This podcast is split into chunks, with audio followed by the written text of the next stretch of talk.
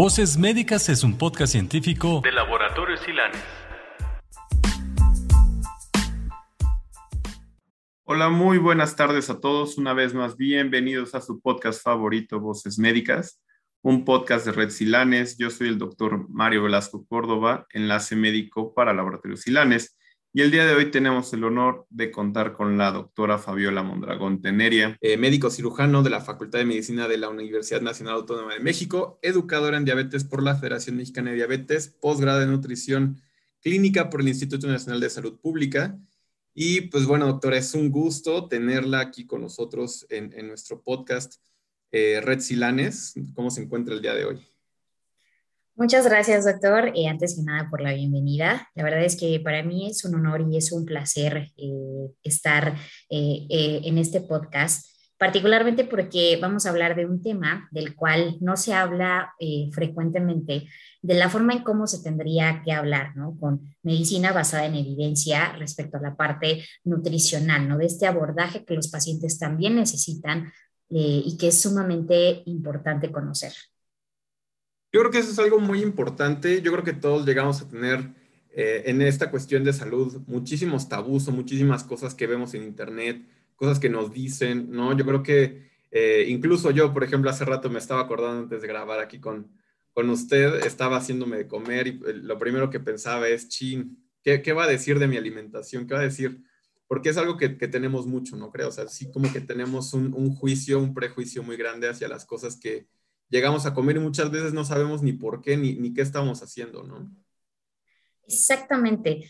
Eh, tocaste puntos muy importantes eh, porque ahorita, ¿qué es lo que está pasando realmente con la nutrición y el paciente cardiometabólico? Eh, actualmente nos enfrentamos a muchos mitos, particularmente respecto a la parte de la alimentación, de la nutrición. parte de estos mitos radican en la mala información que inclusive existe en redes sociales parte de estos mitos y creo que nosotros como profesionales de la salud en general, ¿no? Yo eh, te puedo contar que antes de tener esta formación como eh, de, posgrado de nutrición, este acercamiento a la nutrición, pues debo de confesar que no teníamos esta orientación de inclusive dar recomendaciones eh, reales para el manejo de, de estos pacientes. Actualmente nos estamos enfrentando a barreras como pueden ser conocimientos, eh, el que, se crean conceptos, eh, particularmente en lo que respecta a una alimentación saludable, ¿no? La gente escucha la palabra alimentación saludable y creen que llevar una alimentación saludable es caro ya voy a gastar mucho, me van a prohibir, me van a quitar alimentos. Entonces, automáticamente esa concepción genera barreras para el cambio parte importante de lo que se debe de fomentar en los pacientes eh, cardiometabólicos asociados a la nutrición es justamente eh, los cambios de hábitos paulatinos que sean sostenidos en el tiempo. Cuando nosotros empezamos a utilizar la palabra, por ejemplo, dieta, ¿qué es, lo, que, viene, ¿qué es lo que viene a la mente del paciente? Cuéntame tú, con la experiencia de tus pacientes, ¿qué es lo que la, la, reacción que tienen cuando escuchan la palabra dieta. Yo, yo creo que es algo que también quería tocar y, y, yo creo que a todos nos ha pasado, ¿no? Porque, eh, ¿qué es dieta? O sea, ¿qué, y, por qué ah, cuando escuchamos, por ejemplo, a nutriólogos, eh, y, y, depende, ¿no? Porque cuando los vemos en la televisión, en el radio, hablan de dieta y cuando tenemos alguna consulta por ahí, no, no, nos cambian el término de dieta como para suavizarlo, ¿no? Y llamarlo plan de alimentación. Entonces, eh, pues por ejemplo, para mí la, la, dieta o lo que te enseñan, ¿no? En general y lo que vemos en redes sociales es dieta, es igual a restricción, ¿no? O sea, dieta es igual tengo que comer pollo, tengo que comer pescado, tengo que comer vegetales eh, y tengo que quitar prácticamente el pastel, galletas, todos los carbohidratos simples que conocemos. Eso es para lo que en general lo que vemos en las redes sociales y para el grueso de la población que creo que conocemos todos como dieta. Entonces, ahí sí, por ejemplo, me gustaría regresarle un poco la pregunta y, realmente preguntarle cuál es la diferencia, o sea, por qué tenemos en los medios de comunicación el término dieta y cuando estamos en una consulta nos lo cambian a plan de alimentación, o sea, ¿en qué, qué se diferencia? Claro. La dieta en general es todo lo que consumimos nosotros como seres humanos en nuestro día a día. Independientemente del tipo de alimentos, de la cantidad, etcétera. Es absolutamente todo lo que rige nuestro consumo, todos esos alimentos que están incorporados eh, a lo largo de todo el día. Entonces, eh, hablar de la palabra dieta no necesariamente tiene que ser, y eso es algo que en lo que tenemos que trabajar mucho para hacer entender a los pacientes, ¿no? Porque justamente escuchan la palabra dieta y lo primero que viene a la mente es. Me van a quitar, me van a prohibir, ya no voy a poder comer, ¿de acuerdo? Entonces, eso genera barreras para favorecer el cambio. Eh, Ahora viene la diferencia con el plan de alimentación, ¿no? El plan de alimentación realmente, eh, de hecho a, mí no me gusta trabajar justamente con mis pacientes con la palabra dieta para tratar de cambiar como este concepto que se tiene, porque dieta todos la llevamos, absolutamente todas las personas llevamos a cabo una dieta que ya varíe en cuanto a la calidad, cantidad, tipo de alimentos, es un tema completamente distinto. De ahí que nosotros comenzamos a utilizar, particularmente cuando ya estamos haciendo una intervención nutricia, en donde hacemos una evaluación detallada de las necesidades y gustos de los pacientes, es que entonces podemos utilizar la estrategia de un plan de alimentación con base a estas necesidades, con base a lo que estamos identificando inclusive como alteraciones, inclusive metabólicas particularmente. Entonces, de ahí que nosotros optemos como intervención nutricia utilizar como estrategia para mejorar el estado de salud de los pacientes un plan de alimentación, porque ya lleva ciertas recomendaciones, eh, ya tiene una estructura distinta. Claro. Hay, por ejemplo, e, esa parte también es bien interesante porque en general como, como médicos, eh, en la carrera te, te dan clase de, nutrición y, te enseñan muchas veces a, a, utilizar, ¿no? Por ejemplo, fórmulas para calcular requerimientos basales, para calcular este, qué tanto de, de esta proporción 60, 30, 10, ¿no? De, de, carbohidratos, proteínas y grasas.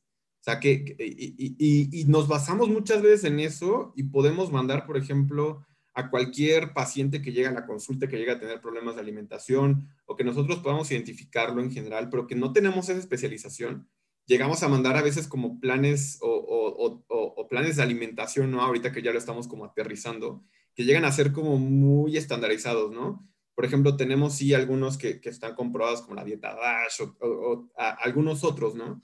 Pero en general no tenemos como un plan de alimentación específico a mí me ha tocado ver muchísimo en hospitalización, me ha tocado ver muchísimo con colegas míos, incluso yo creo que todos hemos pecado, hasta yo, de, en algún momento decir, ah, pues yo creo que con, que le baje tantito a la sal, hay que quitar los alimentos con sal, hay que, quitarla, hay que quitar el pastelito, hay que quitar el refresquito, hay que quitar como todo eso. Y para nosotros eso ya es un plan de alimentación, ¿no? Pero qué tan real es, o sea, realmente, realmente sí, sí es correcto o, o qué tan incorrecto estamos en hacer eso.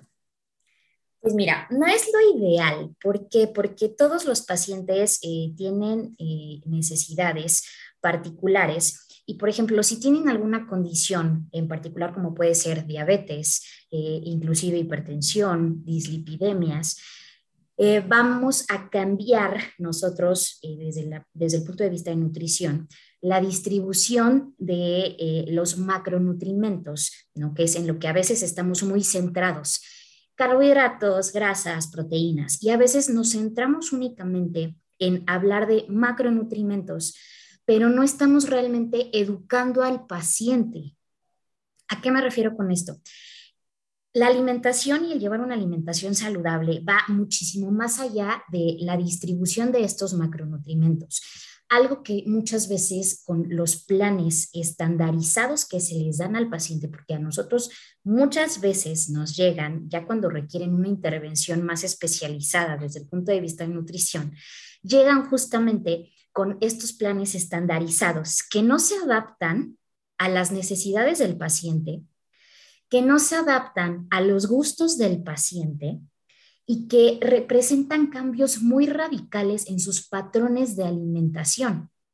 Entonces, Tú dijiste algo muy importante, que son, eh, por ejemplo, la dieta DASH, pero más que nada, más que dieta, son patrones de alimentación, porque estamos hablando de grupos de alimentos que van a predominar en esos patrones de alimentación. Las cantidades y las distribuciones de los macro y micronutrimentos ya va a depender de cada paciente. ¿No? Entonces, de ahí que no es recomendado dar esta estandarización, estos planes de alimentación estandarizados, porque realmente no estamos tomando en cuenta al paciente de, en, en, ninguna forma, ¿no? Muchos de estos, de, estos planes de alimentación eh, estandarizados se basan únicamente en restricción de calorías, planes de 1200 de 1200 kilocalorías, planes de 1300, de 1500, ¿no? Pero realmente hicieron una evaluación de cuánto está consumiendo el paciente. Hay pacientes que llegan al consultorio y están consumiendo 2.500, eh, eh, más de 2.000 kilocalorías al día. Hay veces que los pacientes llegan a consumir muchísimo más, ¿no? Entonces, imagínate cómo te sentirías tú poniéndonos en el papel, en, los zapatos del paciente. Estás consumiendo una cantidad impresionante de macronutrientes, particularmente, muchas veces predominan carbohidratos no saludables, y de repente te dan una hojita en donde te dicen, primero te hacen una lista de todo lo que no puedes comer, ¿no? Y de repente las cantidades, o sea, es una restricción sumamente importante, que no es sostenible, no, no, hay forma de que el paciente que no está recibiendo educación en nutrición pueda sostener, ¿no? Porque es un proceso. No es de la noche a la mañana que los pacientes puedan hacer cambios. Y lo vemos también particularmente con el apego inclusive a los tratamientos farmacológicos. Entonces, ¿por qué tendría que ser distinto con la parte de la nutrición? ¿Por qué podríamos esperar que, ay, sí, ya de la noche a la, mañana el paciente ya eh, cambió radicalmente su alimentación, cuando lleva toda una vida con esos hábitos alimenticios, ¿no? Entonces, concretando este punto, mi recomendación es, por favor, eviten en la medida de lo posible dar planes eh, de alimentación estandarizados por calorías, porque el hacer una intervención nutricia para un paciente cardiometabólico va muchísimo más allá de eso. Y, digo, por supuesto, en ese caso, pues realmente no estaríamos como facultados, ¿no? O sea, como todos los profesionales de la salud, así haciéndolo como muy general, a menos de que tengamos como alguna certificación, pues hacerlo, ¿no? Porque realmente digo, yo, yo, yo lo he intentado, yo creo que todos en algún momento cuando pensamos en, quiero bajar de peso, ¿qué es lo primero que hago? Pues recorto todo, ¿no? Recorto absolutamente todo. Y desayuno, como y ceno pescado y atún, ¿no? Pescado, atún y pollo, ¿no? Asado. Claro. Y, y, nada más es lo único que como. Y digo, yo lo he intentado, sí, la verdad es de pecado en ese sentido. Y te sientes mal, ¿no? O sea, porque de la noche a la mañana justamente.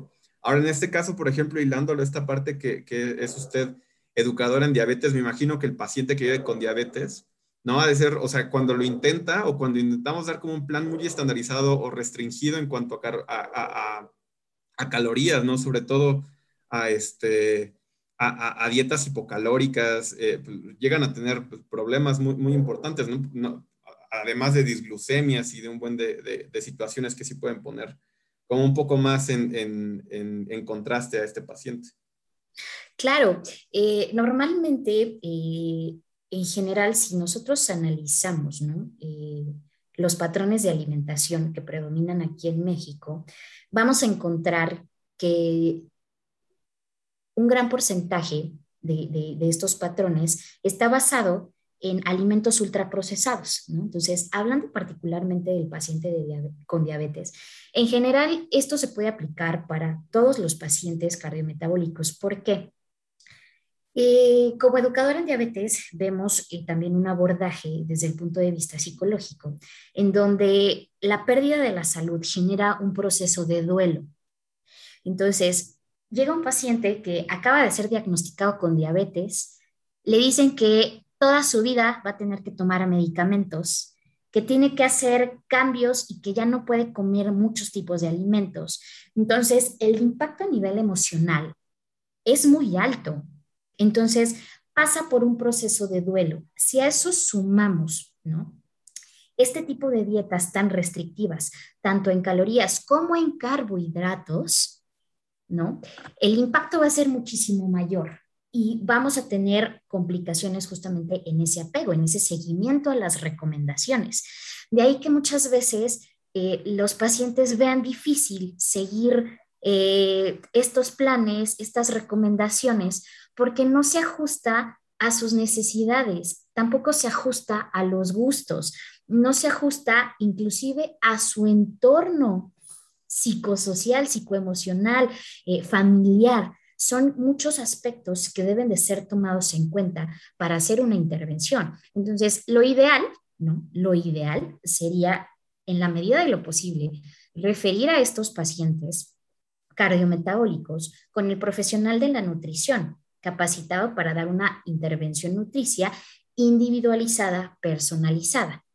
Pero también estamos conscientes que en muchas ocasiones, particularmente por la situación que vivimos actualmente, pues no es posible eh, eh, referir, eh, porque a lo mejor no tiene la posibilidad económica, pero entonces sí tenemos algunos puntos como médicos para poder trabajar en el consultorio de forma muchísimo más sencilla, sin necesidad de dar estos planes estandarizados. Claro, no, y, con esto digo, ahorita hablando de, que no les gusta o que es, difícil como llegar a, a, vaya, que, a que cumplen estos planes de alimentación, nos referimos a, cuando dan planes estandarizados, ¿no? Que es justamente cuando no se adaptan a las necesidades y gustos de, de, las personas, ¿no? O sea, que sí es, como, sí es importante por lo que estoy entendiendo, ¿no? Que, que la individualización pues lleva al éxito, ¿no? En parte para justamente basado en las necesidades que tenga él, en el gusto que tenga él, sea mucho más fácil la adaptación a un nuevo estilo de vida, ¿no? Con un objetivo que no es como tal, digo, yo tomándolo como bajar de peso, pero ya hablando ya realmente, ya, ya realmente en un paciente que, cardiometabólico como tal, pues estamos hablando de algo mucho mayor, ¿no? Ya estamos hablando de, de su salud en general. Exactamente, exactamente. Entonces, realmente eh, tenemos eh, eh, como médicos muchos puntos que abordar, ¿no? Desde el apoyar a derribar mitos respecto a lo que es una alimentación saludable.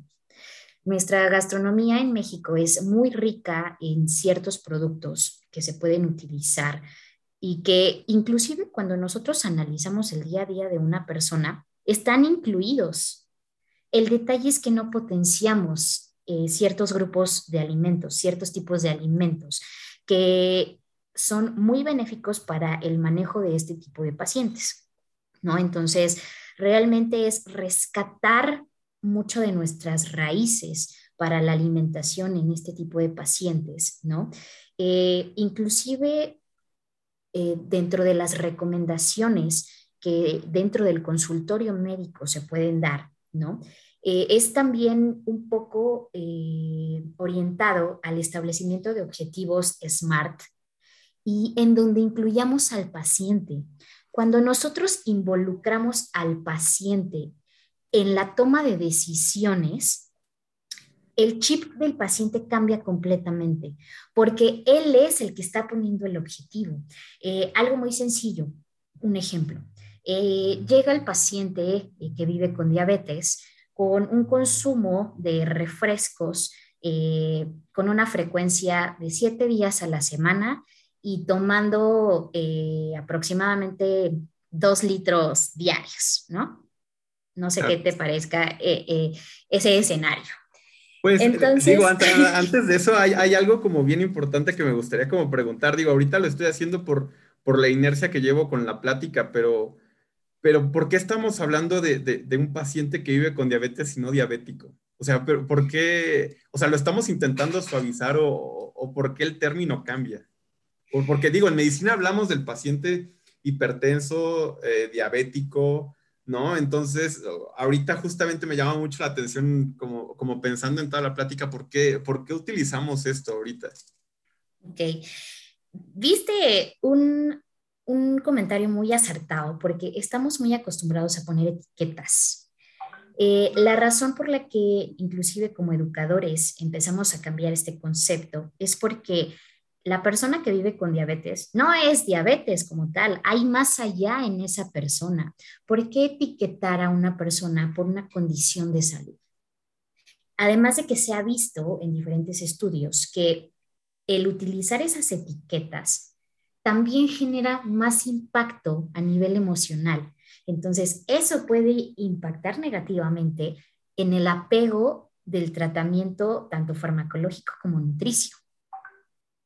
Entonces, mi invitación es a tratar de evitar el uso de esas etiquetas eh, en los pacientes con cualquier condición de salud, no, no solamente los cardiometabólicos, eh, sino también inclusive ¿no? En, otro tipo de condiciones. Pero esa es la razón particular por la cual eh, evito usar las palabras que están pues muy normalizadas eh, en el día a día en el, del quehacer médico, ¿no?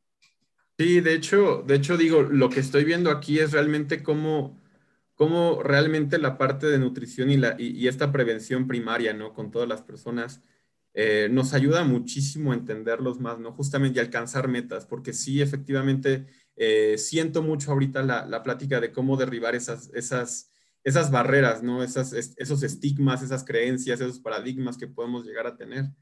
Ahí, por ejemplo, es, es bien interesante porque, digo, muchos, como no estamos familiarizados, pues no sabemos qué alcance puede tener la parte nutricional. Digo, sí sabemos que, digo, la, la, la alimentación del día a día es base fundamental para una vida, pues mucho más saludable, ¿no? Y alcanzar. Aquí la pregunta es, y esto lo voy a preguntar porque hace hace un par de semanas estaba viendo un, par de artículos, ¿no? Que decían eh, dieta hipocalórica para curar la diabetes, ¿no? O sea, tal vez el, artículo no es exactamente, pero la temática era la misma. Pero mi pregunta realmente, y, más que pregunta, es como poder platicar, ¿qué alcance llega a tener, por ejemplo, eh, yéndome un poco más profundo de diabetes, ¿no? O sea, ¿qué, ¿cuál sería, hasta dónde llega la parte nutricional en cuanto al control de, de estas enfermedades cardiometabólicas, ¿no? Llámese un ejemplo, ¿no? Por ejemplo, el paciente que vive con, colesterol alto, ¿no? Sabemos que muchas veces, pues sí, los, los, alimentos no lácteos, los alimentos cárnicos, sobre todo carnes rojas, llegan a tener altos contenidos pues, de colesterol, pero por ejemplo, ¿qué tan, hasta dónde llega el punto de, la nutrición, ¿no? Y, en qué punto yo ya tengo que decirle, tengo que meter algún medicamento, sea, ¿qué tanto es tanto y qué tanto, o sea, hasta, cuál es la limitación entre uno y otro? Claro, hiciste una muy buena pregunta porque a veces también pensamos que funciona igual para todas las condiciones de salud eh, eh, el impacto nutricional, ¿no? Y no, la realidad es que no. Sin duda es uno de los pilares fundamentales para el manejo de estas condiciones. Eh, el impacto va a ser distinto entre ellas. Particularmente, por ejemplo, en diabetes, hipertrigliceridemia, el impacto de, la nutrición es muy importante, ¿no? O sea, inclusive puedes manejar, dependiendo también los niveles de triglicéridos, por ejemplo, ¿no? Pero puedes tener un muy buen manejo conjunto, porque realmente se alcanza eh, con la parte de la nutrición, se disminuye un buen porcentaje de, tiene un impacto mayor en, eh, en el control de triglicéridos. Sin embargo, en el colesterol está perfectamente comprobado que la alimentación solo impacta en el 20%, Entonces, si te estás enfrentando a un paciente eh, que inclusive no llegue con niveles tan altos, ¿no? A lo mejor estamos hablando de un paciente que llega hasta con 110, 120 miligramos sobre decilitro, decilitro de LDL, si tú haces un cálculo rápido con este 20% que impacta la alimentación, aunque siga el paciente muy bien las recomendaciones, no nos va a ser suficiente para alcanzar las metas terapéuticas. Particularmente si estamos hablando con pacientes de riesgo eh, alto y muy alto cardiovascular. Entonces, em, tampoco es como que las recomendaciones nutricionales ya vayan a ser magia, ¿no? Y nos olvidemos también de esta parte del tratamiento farmacológico, que particularmente en los pacientes que viven eh, con hipercolesterolemia, pues es muy relevante el, manejo farmacológico. Sí, no, totalmente de acuerdo. Y justamente con esto empezamos como, como integrar un poco más, ¿no? Yo creo que muchas veces eh, cuesta mucho trabajo para todos los médicos, yo creo que sin, sin importar qué especialidad sea, médico general, eh, muy altas especialidades, ¿no? En donde ver al, al, paciente como un todo, un absoluto, ¿no? En donde ya no estoy hablando solamente de, de, que si vive o no con diabetes, si vive o no con colesterol alto, sino que a veces lo tenemos que ver como un todo, ¿no? y, y, y esa parte de manejo conjunto es creo que muy importante porque vemos al paciente ya como algo holístico, ¿no? En donde ya es un ser mucho más completo, en donde no hablamos, o sea, si yo tengo un paciente que vive con diabetes, yo sé que va a tener una mayor cantidad de sustrato para generar colesterol, ¿no? Entonces, muy probablemente, de hecho, lo tenga. De hecho, un, un estudio bien interesante que el otro día también eh, estábamos aquí analizando era justamente cómo, cómo, los pacientes que viven con diabetes muchas veces están subdiagnosticados y la mayoría de ellos pueden estar en un riesgo cardiovascular pues muy alto, ¿no? O mucho mayor al que lo tenemos. ¿Por qué? Porque muchas veces o no tenemos todavía tan estandarizado el, el cómo ver un, un calcio eh, coronario, ¿no? Cómo ver mucho más datos de, de, riesgo cardiovascular. Sin embargo, sí es como, como muy importante saber hasta dónde llegamos, ¿no? En donde yo sí, si tengo un paciente, digo, la, la alimentación, como lo hemos venido hablando, pues sí, sí, sí me impacta, ¿no? Ese 20% pues va a sumar, pero si tengo un paciente que tiene ya un riesgo muy importante, ¿no? Hablando de forma cardiovascular y que tiene niveles muy altos de, colesterol LDL, con, con, dieta no lo voy a alcanzar. Sin embargo, el control multidisciplinario farmacológico y nutricional sí me va a ayudar a que este paciente esté controlado de forma integral y holística, ¿no? Exactamente creo que ese es uno de los puntos más clave con el que me gustaría eh, concluir, que es este manejo interdisciplinario de inclusive tener comunicación entre profesionales eh, de la salud, ¿no? Si a lo mejor referiste al paciente con el nutriólogo, tratar de tener también esta comunicación para estar en sintonía, para saber qué está pasando, cómo va el avance también con la parte nutricional, porque los pacientes te pueden decir una cosa, pero cuando estás haciendo una evaluación, empiezan a salir otros detalles que sin duda es indispensable inclusive comunicar al médico. Entonces, creo yo que este manejo interdisciplinario es una de las bases para eh, lograr el éxito eh, terapéutico, lograr estas metas de control y evitar complicaciones en el paciente cardiometabólico. Creo que eso es algo fundamental, eh, manejar de forma integral e interdisciplinaria a los pacientes con estas condiciones de salud. Perfecto, doctora. Pues con eso también a mí me encantaría concluir. Creo que hemos tocado eh, puntos muy importantes, muy medulares en cuanto al control y cómo quitar o desmitificar muchas, mu muchas cosas, ¿no? Que tenemos incluso arraigadas como profesionales de la salud. Creo que todos, y pues bueno, no me queda más que agradecerle muchísimo su tiempo, eh, agradecerle muchísimo su conocimiento, todo lo que nos aportó el día de hoy y, y, a seguir mejorando como profesionales de la salud.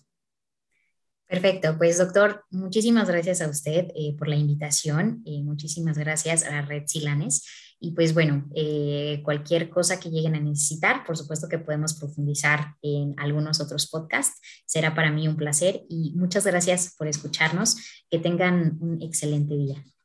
Un honor tenerla de regreso algún día, doctora, con gusto.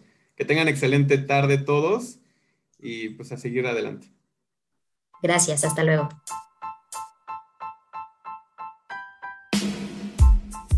Voces Médicas es un podcast científico de Laboratorios Silanes.